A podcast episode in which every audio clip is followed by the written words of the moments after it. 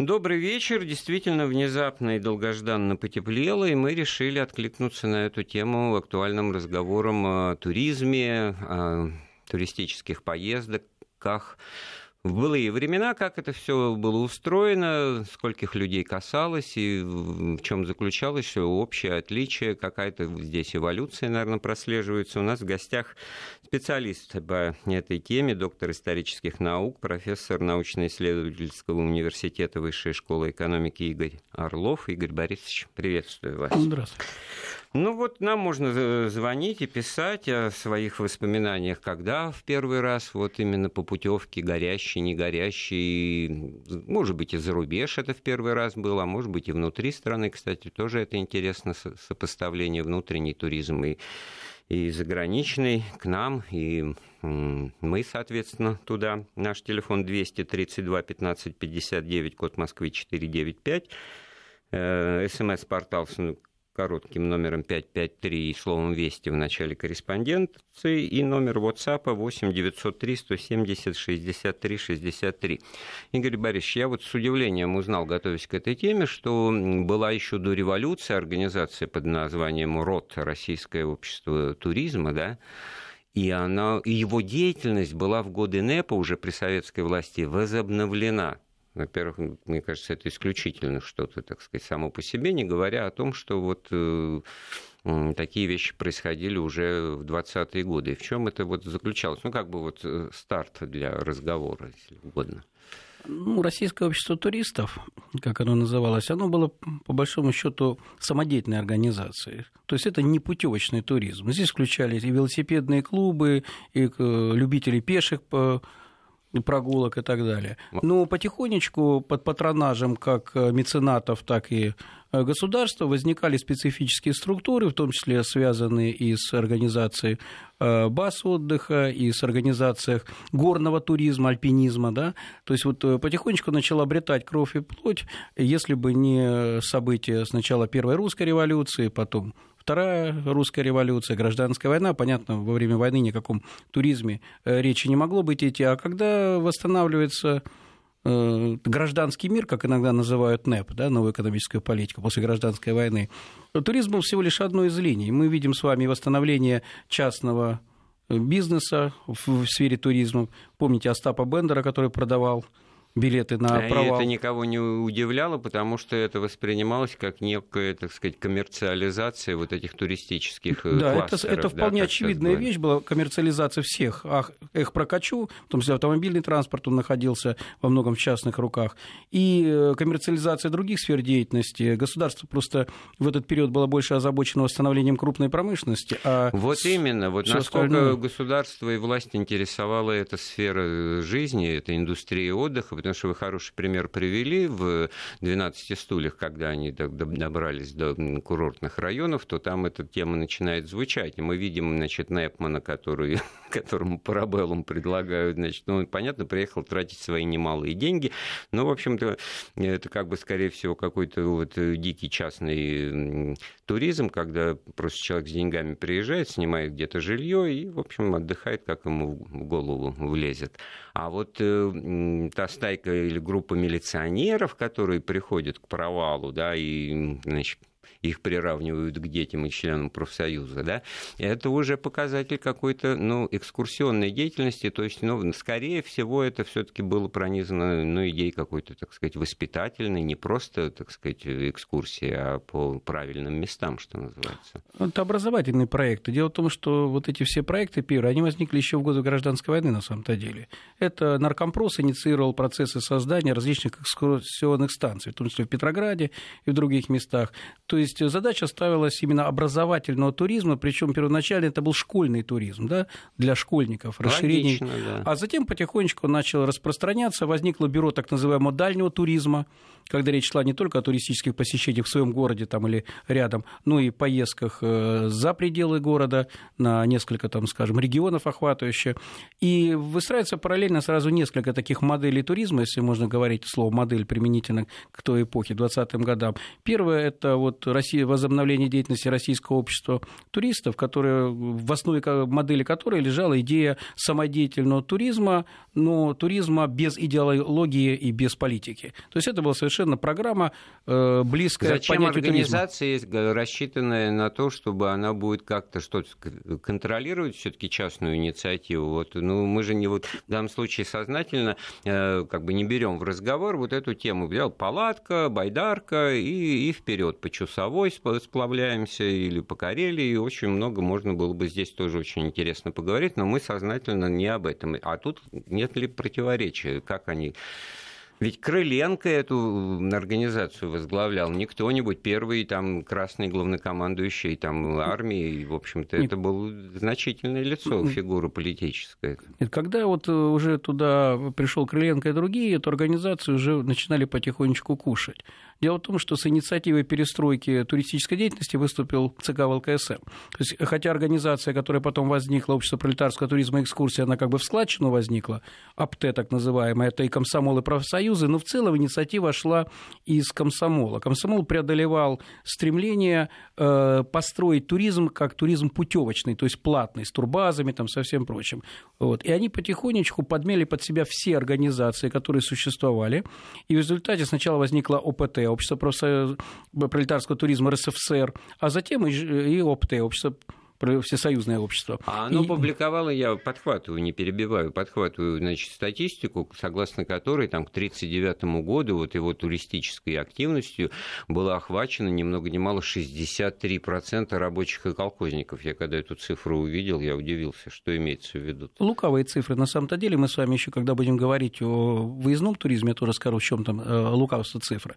А, дело в том, что вот сам по себе туризм внутренний, он рассыпался на много многие составляющие, ну, допустим, экскурсия для детей. Это тоже было вписано как а, охват туристов. Это туризм выходного дня. Ну, допустим, для рабочих э, организовывают выезд на природу, пикник там в воскресенье, это тоже оформлялось как некая туристическая деятельность. Просто к 1939 году АПТ уже не было, оно почило в БОЗе в 1936 году, э, когда шло свертывание различных вот таких вот самодеятельных организаций. Система перестраивалась, входила в какую-то новую уже реальность, 1937 года, там, большого террора и так далее.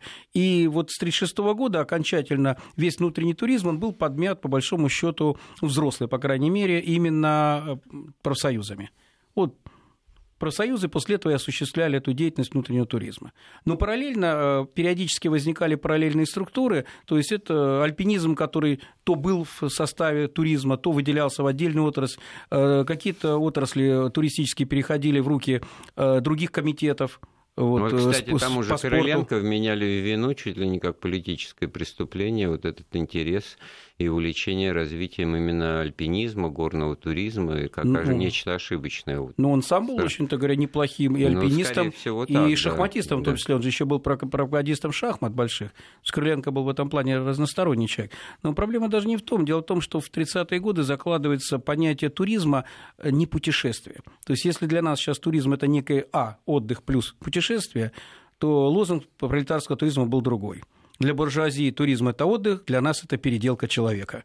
Ну и добавим от себя переделка реальности, строительство нового мира. Туризм рассматривался как инструмент – я имею в виду самодеятельный туризм. Путевочный туризм существовал, потихонечку коммерциализация проникала и в самодеятельный туризм, и по этому поводу, когда закрывали АПТ, в общем-то, сетовали, говорили, что одной из причин якобы закрытия АПТ стала излишняя коммерциализация самодеятельного туризма. Мы понимаем, на самом деле, что там причина была главная не в этом, это понятно, еще раз а говорю. с другой стороны, вот я вот каждый раз, когда вы произносите это слово сочетание путевочный туризм или платный туризм, э, все-таки удивляюсь, потому что, ну, вот что тоже все-таки должна была быть какая-то инду- индустрия и, и ну, сервис, э, какие-то, так сказать, там, турбазы, пансионаты, то есть все-таки это все и денег стоило, и такое впечатление, что осталось в памяти, так сказать, по тем же кинофильмам, что все как бы завязано на профсоюзы и как бы ведомственные, да, вот есть солидная организация, у него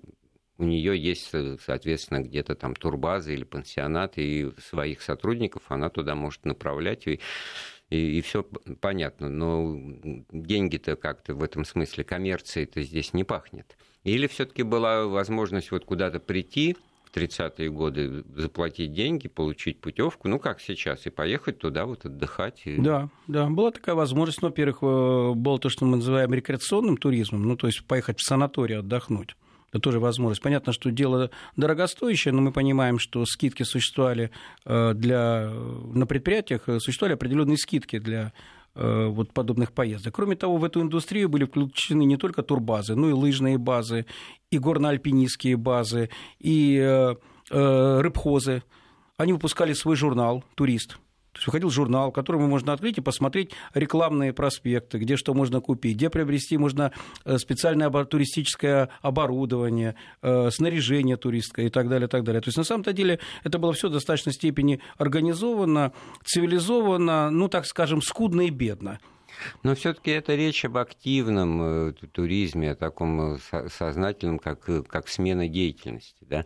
А то, что свойственно сейчас, и то многим в большинстве своем, да, вот в понимании отдыха, куда-то в отпуск съездить, именно, так сказать, положить свой организм на пляж. Да, вот.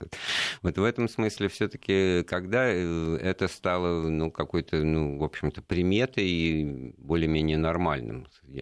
Э, видом отдыха, потому что я вспоминаю свои вот детские годы, когда в начале 60-х мы вернулись, значит, вот с поездки в Крым-то, вот, то соседи, в общем, так вот э, хмыкали, что вон как себе позволяют, и потом с интересом, а как море, да, и начали, вот я просто видел по этим людям, что у них эта мысль в голове поселилась, вот, что, оказывается, можно так вот отдыхать куда-то, вот именно пути... спутешествовать, съездить, не, не к родственникам, там, не потому что что там, значит, вот есть какое-то понятное место, где отдохнуть, а вот как бы вот неожиданно и, и в никуда, заранее не знаю, где остановишься и как это все получится. Ну, некая авантюра, как путешествие, как adventure, да, вот приключения. Нет, я, нет, на самом-то деле вот э, все организации, которые занимались туризмом организованным, будь это платный или будь это самодеятельный, бесплатный, они, тем не менее, исходили из одной концепции – бороться с диким туризмом. То есть для них дикий туризм, какой бы степени он не был там бесплатный, платный, роли не играл. А главное, что он был дикий, он находился не под контролем. И вот здесь очень интересно, в 30-е годы фактически складывается индустрия туризма внутреннего, кстати, и для иностранцев, в том числе в Крыму. У нас есть очень замечательный исследователь в, в Симферополе Алексей Попов, который, в общем-то, всю свою жизнь а, занимается вот как раз крымским туризмом. Вот он бы э, достаточно наверное, подробно рассказал все, что касается и иностранцев отдыхающих, и наших в Крыму. Там очень яркие такие есть примеры. Но я могу сказать одно, что в 30-е годы в Крыму существовало уже несколько маршрутов.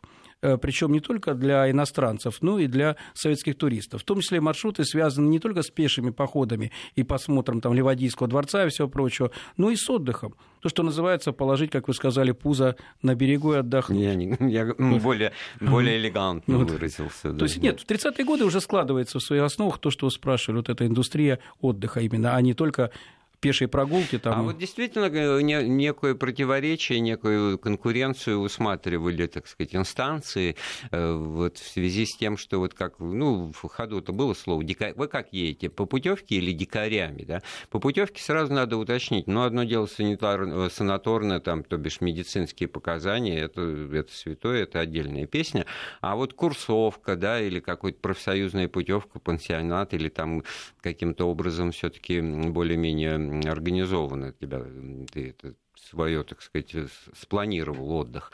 А то вот просто как вот получалось у нас, вот в моей семье, значит, ну, определялось место, или Крым, или, или Кавказ, да, а дальше уже, так сказать, детали уточняются по месту прибытия. Потому что там свой какой-то, так сказать, рынок вот предложения и спроса был, цены смешные, там рубль за койку в 60-е годы, так сказать. Сложнее было, вы понимаете, там на самом деле возникали сообщества. Не поэтому ли вот э, борьба с диким туризмом, что это, в общем-то, было, так сказать, э, ну, ну, обогащение тоже частного сектора вот, жителей вот, южного побережья, да?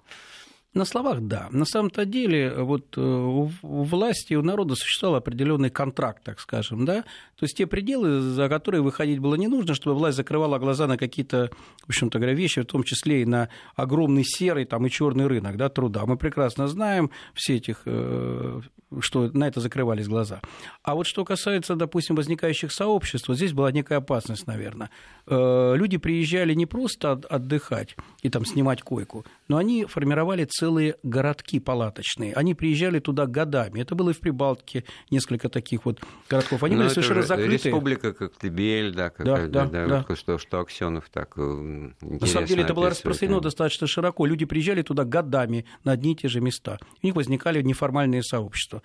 А неформальное сообщество в формализованных отношениях, наверное... Вот, э, зародыш этого вот фильма «Три плюс два», его часто да, показывают да, по телевизору, да, так сказать, вот, э, ну, люди с достатком, уже то, что они на машинах, и, в общем-то, очень показательная вещь, такая э, продвинутая молодежь вот эпохи оттепели хрущевской, да, как, как они, значит, там они свою личную жизнь устраивают, а главное, что они абсолютно как бы вот автономно существуют вне вот этого, так сказать, даже системы сервиса, и это даже все очень как-то и подчеркивается. Хотя понятно, что, в общем-то, ну, зачем именно вот так вот э, себя во всем ограничивать с точки зрения сервиса, услуг и комфорта пребывания? Она не потому ли, наверное, что, а где второй вариант? Э, в этом городке, куда выходит э, один из персонажей, значит, на прогулку-то с девушкой, ну что, они могут там снять номер в гостинице? Да нет, конечно. Хотя, может быть, гостиница есть, и ресторан у нее есть у этой гостиницы, в которой они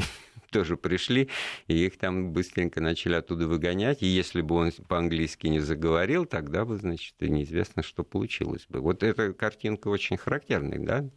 Типичная картинка. Типичная картинка, где... Ну, я так еще полагаю, что э, эпоха Хрущева – это попытка сказать, техногенности, которая приходила, противопоставить что-то другое. Это некий такой был вызов вот, э, техногенному обществу, наверное, какое-то отражение спора физиков и лириков относительно того, в каких условиях должен существовать человек. И вот это бегство от цивилизации, оно было неким таким проявлением вот этого диалога, условно говоря, между двумя а частями вот интеллигенции. Э, тогда же или раньше началось э, все-таки вот движение уже и, так сказать, вовне, иностранный туризм. Ну, давайте вот, может быть, даже с довоенных времен тоже можно привести пример. Да, тот же мастер Маргарита Булгакова, где Волан-то поселяется, в общем-то, он там что-то произносит, что в, коми, в комитете по, по туризму это согласовано, и Степа Лиходеев, значит, успокаивается на этом месте, потому что, ну, на самом деле это не, неудивительно, да, что в, в 30-е годы в Москве появляется иностранец, он, так сказать, мог приехать в туристическую поездку в Советский Союз. С 29-го, с момента образования интуриста, по 39-й год нашу страну посетило 100 тысяч иностранцев. Ну, львиная доля из них, конечно, это были американцы. То есть они, они занимали первую позицию по посещаемости. И это их обслуживал интурист. Поиск, они... В поисках рецепта табуретовки ты уже опять вспомнил. Так, разные. То есть, на самом деле, разные цели преследовали они. Приезжали и бизнесмены сюда, приезжали и э, представители левой творческой интеллигенции, чтобы увидеть своими глазами вот то, что никогда в мире не было, да, какой-то опыт строительства. Вот. Э, они ехали по разным линиям. Они могли ехать по линии ВОКСа, общества культурных связей за границей, да, они могли приезжать по линии спорт интерна, фин интерна, там, жен интерна. По любым организациям они могли ехать, но обслуживание иностранцев, точно так же, как обслуживание транзитников э, и оформление на ПМЖ даже, шло все равно через интурист. То есть он турист их принимал. А другой разговор, что туда выезда не было. То есть у туриста не предусматривалось никаких механизмов а, посылки советских граждан а, в виде туристов за границу. Там было организовано всего лишь две поездки в 30 году и в 31 на двух техпоходах Абхазия Украина. Там выехало по 400 с чем-то человек на каждом. Это были, как сказать, передовики первой пятилетки. Ну, основная масса все таки была там рабочих, да, плюс там, понятно, функционеры от комсомола, от профсоюза, там, от Э, силовых структур. Вот они выехали туда, там их Горький на Капре встречал. Но это была совершенно пропагандистская поездка. Она не имела никакого отношения вот к туризму советскому за границу. Он начинается только с 1955 года. До 1955 года э, вот никакого туризма э, советского за пределы страны То есть не никто было. так вопрос не ставил, что можно было бы отдыхать Почему ставили? Ставили? Вот в 1947 году, э, малоизвестный факт, э, даже среди специалистов, в 1947 году э, был изменен устав интуриста, и он этот устав уже предусматривал в отличие от устава 29 года, возможность поездок за границу советских людей. Но никаких механизмов не было. Создавались различные партийные комиссии, лоббировалось на уровне политбюро, там все прочее. Ну, ездили же все равно за границу. Ну, я имею в виду командировочные Ну, это ездили. другой разговор. Вот, ну... вот, поэтому были времена, в которых вот э, указание на то, что человек был за границей, оно напрямую указывало на его, так сказать, э, статус и его, так сказать, на то, что он работает в такой организации, которая вот позволяет ему, так сказать, сказать, э, быть в командировке, но не отнюдь вот пойти куда-то и купить путевку, ну, пройти даже вот эти вот собеседования и, там, и прочее, о чем тоже стоит, наверное, поговорить потом чуть позже и напомнить. Нам, кстати, Псковской области пишут, знакомого передовика портком насильно и бесплатно отправлял во Вьетнам. Вот сейчас Вьетнам это вполне, так сказать, очевидный, так сказать, туристическое, туристический адрес, достаточно далеко, ну там инфраструктура. Э, в те времена это, наверное, так сказать, э, на работу, может быть, отправлял, потому Нет, что почему? тоже... Почему? У нас были маршруты в Индокитай, у нас были маршруты, особенно после сворачивания отношений с Китаем, э, были маршруты и по Африке после знаменитого года Африки. Э, другой разговор, что они были дорогостоящие, они были эксклюзивные, э, и они несли откровенно, конечно, пропагандистскую цель. Если ехала через интурист какая-нибудь делегация наших там шахтеров, колхозников, роли не играла. Дело в том, что пропагандировался очень сильно специализированный турист. Э, то есть, чтобы туда ездили не все подряд, а ездила именно специализированная группа. Ну, допустим, группа там, не знаю, э, мостостроителей, смотреть Понятно. мосты ну, Великобритании. Как бы, так сказать, вот э, то, что вы сказали, что не отдыхать, а, так сказать, обогащать свой профессиональный опыт, там, переделывая ну, человека. Да, да, отдыхать. И отдыхать ну, у нас есть звонок, Игорь Борисович, давайте послушаем. Добрый вечер. Да, приветствую. Константин Москва, ваш постоянный слушатель. Да, здравствуйте, здравствуйте. Константин. Да, Андрей. Э, в прошлый раз не смог, к сожалению, дозвониться, потому что там была некая Цербер в юбке, э, и поэтому я программу ну, прослушал по да. телефону. Э, ну, не дали просто выхода в эфир. Так что, скажем так, учтем, учтем, да. Угу. А что сейчас? У, у меня да, два вопроса к уважаемому гостю. Значит, первый. А советские люди, которые занимались туризмом, учитывали иностранный опыт и что было в других странах в эту тему? Это первый вопрос. И второй вопрос. Э, к туризму неизбежно ну, к сожалению, во всех странах, опять же, не только, это э, помимо хороших вещей, да, присутствует проституция, воры, ну, то есть, когда вот едут туристы, да, ну, контрабанда туда, там туда всякая, проститутки, воры, наркотики, торговцы, там, всем чем угодно, и вот э, как с этим, думали с этим бороться и чего с этим делали, опять же, как в России, так и, ой, в Советском Союзе, так и в других странах. Спасибо, Спасибо. Константин. Спасибо. Ну да, это руссо-туризм юриста, облику морали мы собирались об этом, конечно же, тоже а, поговорить. Да. Первое, по поводу опыта. Да, начиная еще с времен туриста до военного, постоянно делались обзоры не только туристических рынков, а, чтобы понимать, как можно привлечь оттуда иностранцев, и потом с 1955 года куда отправлять. А, ну и делались обзоры э, по технологиям приема, то есть э, бронирование мест, э, ну, организация, логистика транспорта, изучали, бизнеса, да, да это... изучали это, я говорю, начиная еще с, с конца 20-х годов. А, э, давайте так поступим, накопим, отложим ответ на вопрос Константина, тем более он целый, так сказать, часть беседы нами предполагаемый посвящен. У нас еще есть звонок, послушаем. Добрый вечер. Добрый вечер. Добрый вечер. Представьтесь, пожалуйста. Меня зовут Евгений. Мне 54 года, я уже на пенсии да работаю. что же вы так вздыхаете? Это немного совсем. Нет, это немного, конечно. Я вздыхаю, когда вспоминаю свой труд на шахте. Я пошел на пенсию, потому что я по первому списку, подземный стаж у меня. Вот. Так. И мои родители тоже, у моей мамы 32 года подземного стажа, например. Вот, у отца еще больше. Вот, к сожалению, ушел из жизни уже. Ну так вот, мои родители, хочу поделиться с вами, так сказать, опытом в этой сфере моей семьи. Они в 62 году мне был Э, Евгений, у нас до новостей всего минутка, если да. можно так вот Вот они на машине, да, угу. на машине объехали они в 62 году весь Крым, переправились через Керченскую переправу и Кавказ. Вот, родители были в Польше и в Болгарии, а я уже когда начал работать, вот, на шахте получал путевку санатория Раджиникидзе, вот, великолепный санаторий, э, построенный специально для работников угольной промышленности. До сих пор с теплотой его вспоминаю. В общем, ничего плохого сказать не могу, причем я потратил там буквально копейки. Вот, и по тем временам, и по нынешним. Так что я вот э, я вот эту тему это уже продвигал. Спасибо, что вы его, ее поддержали через свой личный пример, опыт и воспоминания. Удачи вам, не расстраивайтесь, здоровья. Спасибо. Это был Евгений. Вот, конечно, шахтеры в свое время, в советские времена, но это был синоним того, что ну, тут деньги-то есть, а труд-то адский, да, и так далее, и так далее. И все тут э, логично и а, объяснимо. А главное, что профсоюзная э, путевка, в которой копейки стоит для самого человека. Это. Ну что же, вот сейчас мы сделаем паузу на новости, потом вернемся в студию. Сегодня мы, приветствуя наступление весны, а затем и лета, говорим о туризме, о туристическом отдыхе, как он был организован. У нас в гостях доктор исторических наук Игорь Орлов. Э, вот, Игорь Борисович, так, чтобы не забывать о то, о чем нас спрашивали, но я просто хочу вот э, какие-то рамки разговора обозначить. Вот смотрите, число туристов, выезжавших за рубеж из СССР, 56 год, 561 тысяча. В этот же год иностранных туристов, приехавших в СССР, было 486 тысяч.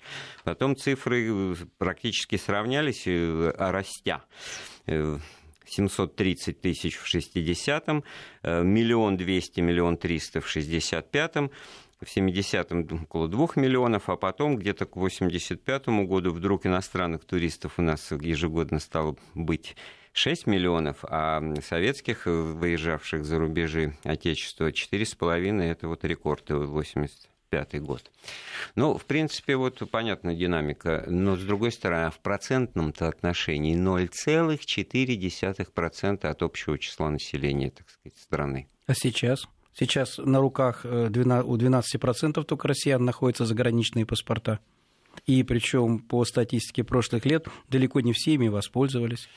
Да, страшно далеки э, от народа, получается все эти, эти 12%, не говоря вот об этих 0,4, вот, а у Евгения это вот э, опыт жизни совершенно логичный, понятный, никто ровным счетом бы не удивился, да подумаешь, в конце концов, Польша, Болгария, это ну, понятно, вот, и, так сказать, люди в шахте работают, э, значит, свой отпуск уж, наверное, могут себе позволить, да, имея машину, но в данном случае вот на своей машине можно было выехать э, куда-то за рубеж? Да, автотуризм начал развиваться с начала 60-х годов.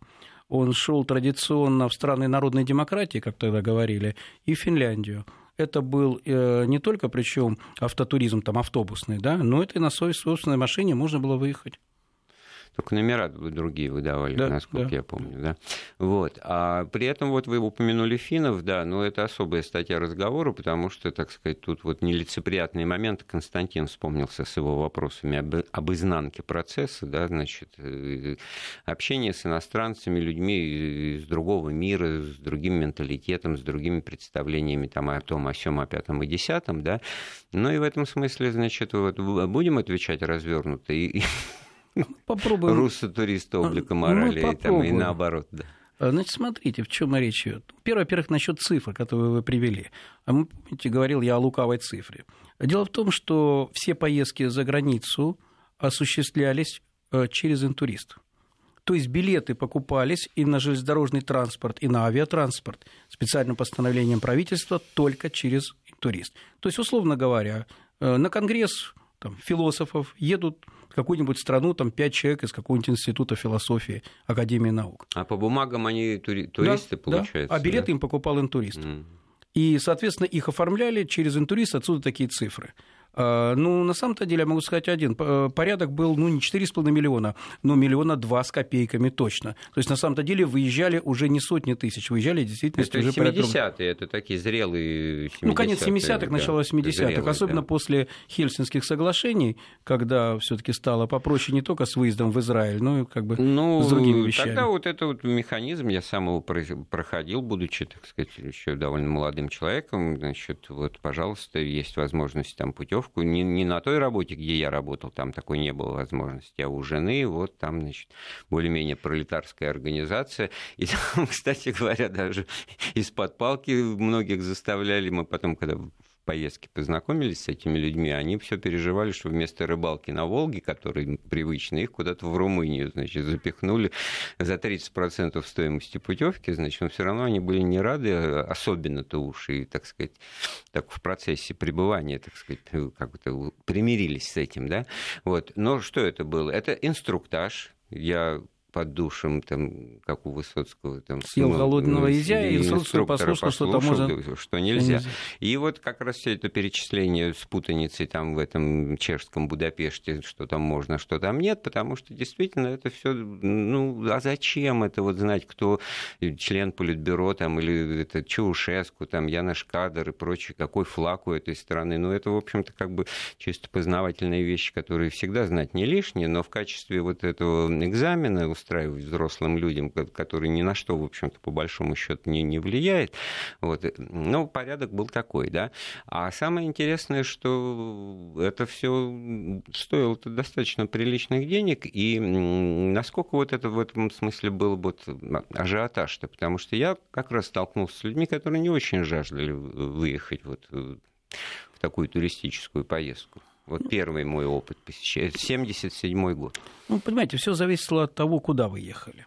Ну, потому что, допустим, э, ну, 80% выезжающих э, через интурист, ну, примерно столько же, которые ездили по э, линии спутника и даже выше по прямому обмену профсоюзов, там города побратимы, помните, всякие там были такие обмены, поезда дружбы, самолеты дружбы, это, конечно, соцстраны. Это были страны народной демократии, или, как потом говорили, социалистические страны. Вот. Э, а так как это был безвалютный обмен, там было принято Закопанское соглашение, согласно которому э, это был безвалютный обмен между этими странами. Соответственно, под этот безвалютный обмен э, происходили казусные вещи. То есть иногда даже не было предусмотрено трансфер, условно говоря, и они пешком там 4,5 километра тащили на себе до гостиницы чемоданы. И многие туристические как сказать, сановники при докладах отмечали, что мы обеспечиваем туристам там, из Польши и Чехословакии на этом обмене значительно лучшие условия, нежели они обеспечивают по этому профсоюзному безвалютному обмену там. Это один разговор. Если же вы ехали не по безвалютному обмену, а ехали в КАП-страну, э, как правило, вы должны были туда ехать, уже посетив соцстрanu, хотя были исключения, э, в течение трех лет вы потом не могли снова выезжать в Капстрану, и тоже были исключения. Не могли ехать с семьей, и тоже были исключения. То есть система работала, чем дольше расширялась, тем больше исключений. И народ, который ехал, конечно, в КАП страны, они были более привлекательны, там всегда был спрос. Спрос даже был на очень дорогие путевки после э, революции на Кубе, совмещали одновременно посещение Мексики и Кубы. Бешеные деньги стоила путевка, и тем не менее тоже был спрос. Но возникала э, система плана. Когда у нас была договоренность, допустим, с поляками об обмене там, каким-то количеством туристов, и вдруг неожиданно это спускали э, план по профсоюзам, по республикам, областям, они должны были предоставить этот план, согласовать с интуристом, ну, в общем, поездка должна была пройти. Э, а Но получалось, что кто-то не поехал, кто-то заболел. И тогда возникали пожарные ситуации, когда в действительности людей просто, чтобы не сорвать поездку, ведь были отмены поездок, когда не набирались группы, и такое было особенно в 60-е годы, э, достаточно часто, особенно поездки там, допустим, Ну вот, а э, сюжет «Бриллиантовые руки» с Горбунковым, Никулиным, э, Круиз, и, в общем-то, там понятно, что и кап-страны, и, и, собственно, вот эта сцена знаменитая, где он отбился, значит, а вообще это на самом деле возможно было такое, или это гротеск преувеличение такое комедийное? Ну, принципе, человек мог, конечно, отбиться. Другой разговор, что старшие группы сразу же фиксировал, что человек там на 20 минут выпал из зоны внимания или отстал больше там, на 200 метров. Да? То есть такое можно увидеть в отчетах или старшей группы, или сопровождающих интуриста, или товарищей в штатском. Вот. То есть это вот подобные вещи были. Я-то помню, по возвращении из Румынии, в которую мы э, там много чего посещали, в том числе и действующие церкви, и на вопрос, а если у вас там не действует... А это действующая церковь, спросил кто-то у экскурсовода. Он так удивленно выпучил глаза. И я а что бывают а другие, да? Бывают какие-то другие да, церкви, вот э, показатель. -то. Короче, вот наш руководитель, он по отъезде сказал, всю церковную утварь, значит, выложить при пересечении границы, потому что это вот, значит, э, религиозная пропаганда. Крестик нельзя было. Вот 77 год. Приравнивался Союз, к колоде да. порнографических карт. А, приравнивалось как... вот какой-то, значит, контрабанде, да, в данном случае религиозная вот эта вот продукция. Вот такие вот вещи. Да, вот нам тут из Петербурга напоминают, что путевка по пенсионату от профсоюза 30% от стоимости, но дорога это за свой счет. Вот. Иногда профсоюзы оплачивали 50% наверное, дороги. дороги все-таки оплачивали. А, и получается, что вот э, действительно мы нащупали вот этот вот нерв. Не очень-то и хотелось, и, и в общем-то, небольшие объемы, объемы все-таки вот этой туристической деятельности, они отталкивались, базировались, наверное, просто на а, том а, масштаб или объем этой инфраструктуры, да, сколько гостиничных мест, может быть, и вот отсюда, если обмен... По-разному. Вот э, смотрите, на самом-то деле тут речь шла о чем? Э, туризм рассматривался как э, народная дипломатия. Ну, сейчас бы мы сказали современным языком, как элемент культурной дипломатии. То есть мы должны были презентовать себя э, за пределами СССР. Поэтому в составе туристических групп складывались такие неформальные идеологическая группа, которая отвечала на вопросы. Ведь до 1979 года не было специальной книжки 100 вопросов и 100 ответов, на которые нужно отвечать. Да? Кроме того, была сувенирная группа, которая осуществляла как бы там дарение сувениров там, и все прочее. Да? Ну, проблема-то в чем состояла? Языковая проблема. Наши люди, в принципе, не особо знали языки. И поэтому опасность общения с иностранцами, особенно в, в КАП-странах, она на самом деле преувеличилась. Хуже было, когда ехали представители э, лингвистических профессий, которые знали язык. Вот с ними возникали проблемы. Они вступали в тех же круизах там, или э, в ресторанах э, в общение с американскими туристами, с британскими туристами. То есть они вели какой-то диалог, а старшей группы, бывший профсоюзный там, или нынешний профсоюзный босс, он зачастую сам-то языка не знал и поэтому для него было э, невозможность контролировать, проще было все-таки сказать, э, не вступайте Я в контакт. Несколько лет назад во Владивостоке, значит, в одной из пафосных гостиниц, где иностранцы живут, значит, никак не мог выйти, вам я опаздывал уже, автобус отъезжал с коллегами, э, потому что северной, из Северной Кореи группа, значит, стояла, ну, в общем, все со значками, все одинаковые. Они ну, стояли, просто, ну, строились для того, чтобы куда-то пойти, но было видно, что это все займет несколько минут. И я начал с ними громко разговаривать там по-английски, по-русски, на всех языках, которые, ну, имею в виду, что дайте пройти. И они тут же в рассыпную никто в персональный контакт со мной не вошел, но вот какой-то коридор я себе пробил, пробил, как Моисей, вот аки посуху, значит, прошел за секунду. И, был, и стало понятно, что у них есть установка на то, чтобы не общаться, значит, э, с иностранцами. Вот они вот э, в стране пребывания, да. Ну, это, не понимаете, это, подобное ограничение очень трудно, на самом деле, на практике осуществить, особенно если э, у нас такие курортные выезды, как Болгария. Ведь если говорить о иерархии выездов, то на первом месте стояла Болгария, да, из соцстран. Из КАП-стран на первом месте стояла Финляндия, тоже вполне понятно, и на среди третьих э, стран это была Индия, на удивление. Да, вот по статистике последние в них больше всего ездили. И вот э, Болгария это был женский туризм. На самом-то деле, вот когда вот задавал интересно, вот вопрос... почему Игорь Борисович нам ответит после выпуска новостей. Ну что ж, о туризме внутреннем и внешнем, и какие неожиданности он в себе таил в советские времена. Мы говорим об этом с доктором исторических наук Игорем Орловым. Наш телефон 232 15 59, код Москвы 495, 5533, смс-портал 8 903 170 63 63, номер WhatsApp. Итак, э, а что же там такое, почему женский туризм процветал или назывался таковым с нашей стороны, имея в виду Болгарию? Когда я говорю о женском туризме, я говорю о статистике. Да? В принципе, стремились, чтобы группы были уравновешены, 50-50 э, чтобы они были по национальному составу, там, по региональному, то есть какое-то некое представительство. А на практике все это не получалось зачастую. И вот болгарский туризм, болгарское направление вообще было не очень э, престижным. И, кроме того, я так понимаю, что многие наши женщины выбирали Болгарию, судя по отчетам старших групп, для того, чтобы приятное время проводить с болгарами очень часто, не ночевала в номере. А э, это АУ Константину, который про, про да, это по, спрашивал. По поводу, да. вот, э, ну, я не думаю, что это была проституция. Вот на самом-то деле многие одинокие дамы приезжали туда в надежде, как обрести свое женское счастье. Э, но были другие совершенно проявления теневого туризма, э, где наш э, хитрый ум находил способы обойти. Ну, допустим, золото, которое скидывалось за границей, э, вез с собой комплект желтого металла. И когда вы пересекали границу, вы декларировали, что у вас там серьги и все остальное из желтого металла. Соответственно, золото сбрасывалось, а желтый металл обычный на руку одевался. Джинсы на себя, ну, две-три пары.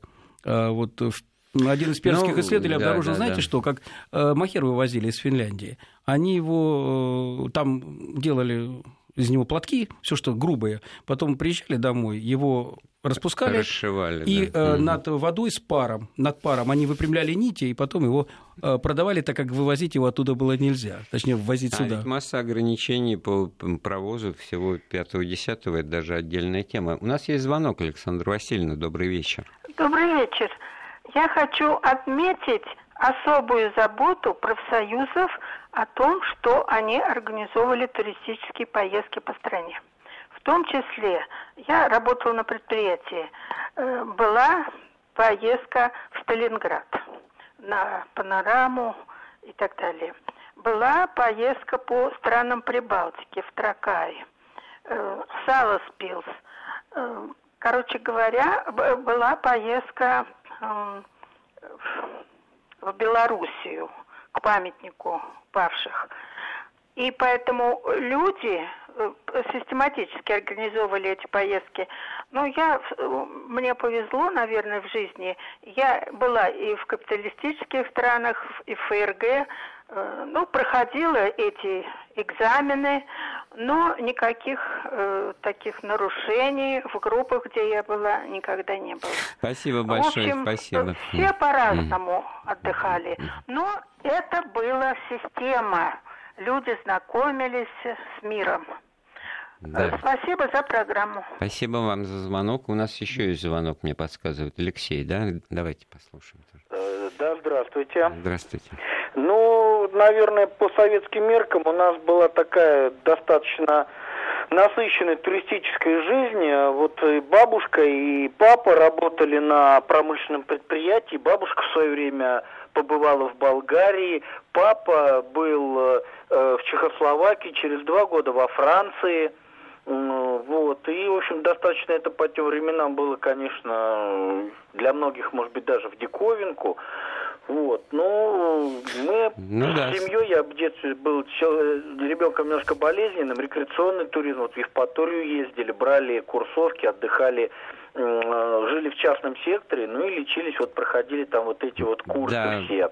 Да, да, такое же тоже проходили. И сам, кстати говоря, в 12-летнем возрасте, вот там собирали детей с подшефных школ по обмену, и вот мы в Чехословакию ездили три недели в пионерском лагере. О, это жили. вам крупно повезло. Я в соседней школе друзьям завидовал 615-й, который, в отличие от 655-й, съездил тоже в Чехословакию. Ну, я не из Москвы, жизни, да. тем не менее, вот да, у нас это было, условий было, то мы, те, кто претендовали на эту поездку, должны были учиться без троек на 4-5, это проверялось.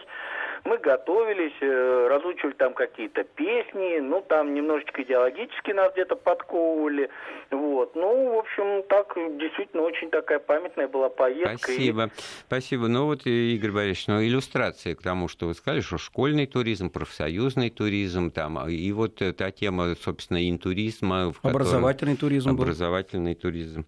А, я-то, так сказать, возвращаясь к разговору, может быть, о теневых аспектах, нехорошо, наверное, может быть, к концу, потому что такая некая пастораль наметилась, особенно в звонках слушателей, но э, все-таки вот, э, ну, веди себя прилично, не нарушай, все будет хорошо, меньше знаешь, глубже спишь там и так далее, но в этом смысле ведь заранее очень трудно было, так сказать, понять, что можно, что нельзя, или все-таки вот, э, так сказать, советский человек, он эти вот красные флажки, которые перед ним развешаны были внутри и вовне, это четко всегда. Мне иногда кажется, что больше внутри советского человека формировалось. С одной стороны, это вот работало, когда человек думал, что он еще раз поедет. Но были те люди, которые, по большому счету, э, понимали, что это первый и последний раз в их жизни выпало.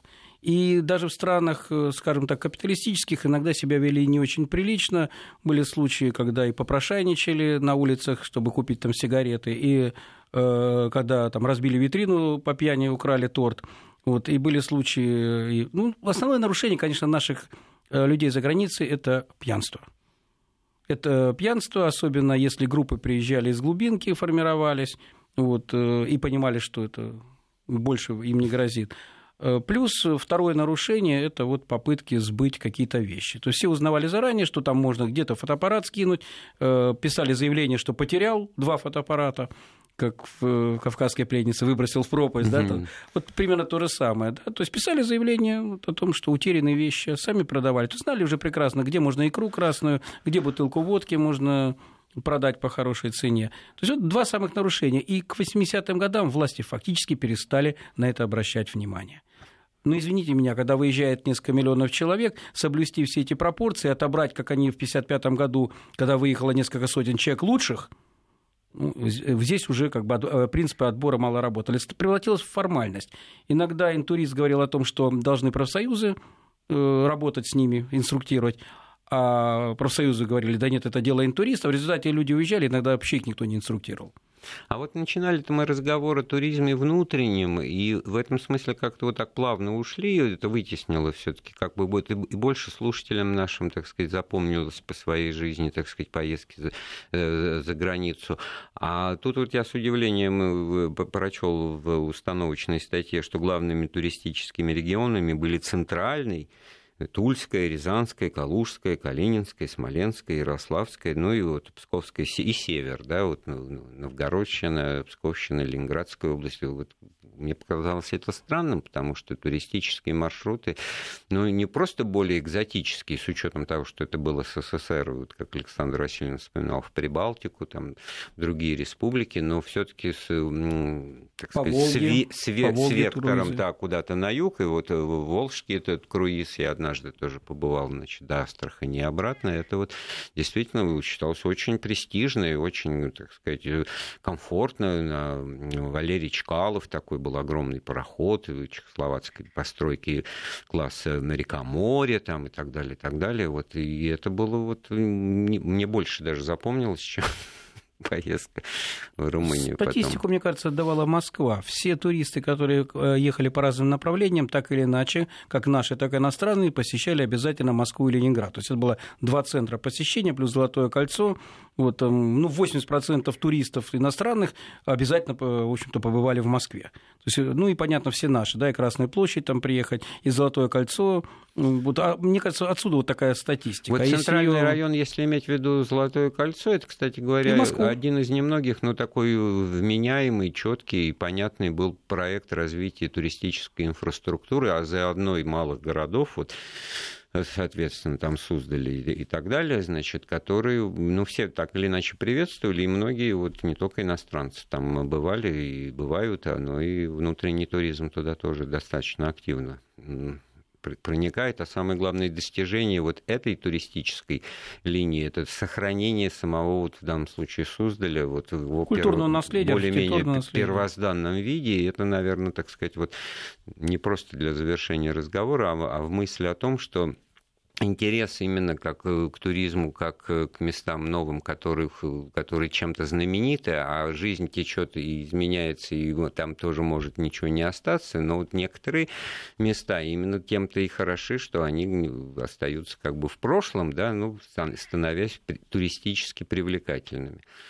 И в этом смысле, вот, наверное, здесь есть над чем работать и дальше, говоря внутренних этих. Ну, экологический туризм, допустим, сейчас то, что называется в мейнстриме, да, это различные виды этнотуризма, экологического туризма, э, реанимация того, что было в 30-е годы. Был туризм на охоту специально организовывали, да, э, промысловый туризм, был даже туризм в Арктику. Ну, ну он ты... и сейчас есть, он просто, наверное, такой эксклюзивный характер. И ну, имеет... тогда тоже, кстати. Ну, и тогда тоже. Но вот интересно, когда во прошлом говоришь, вспоминается явление чаще, а вот его социальная подоплека и структура как бы не очень, так сказать, сразу же обозначивается. А сегодняшний день, который ближе и понятнее, он, конечно, вот как раз такими уточнениями характерен. Но это же далеко не для всех. Но мы старались э, охватить разные темы, которые были бы всем так или иначе интересны. Напоминаю, у нас в гостях сегодня был доктор исторических наук Игорь Орлов. Игорь Борисович, спасибо вам большое. Вам программу, спасибо. программу подготовил и провел Андрей Светенко. Слушайте Вести ФМ.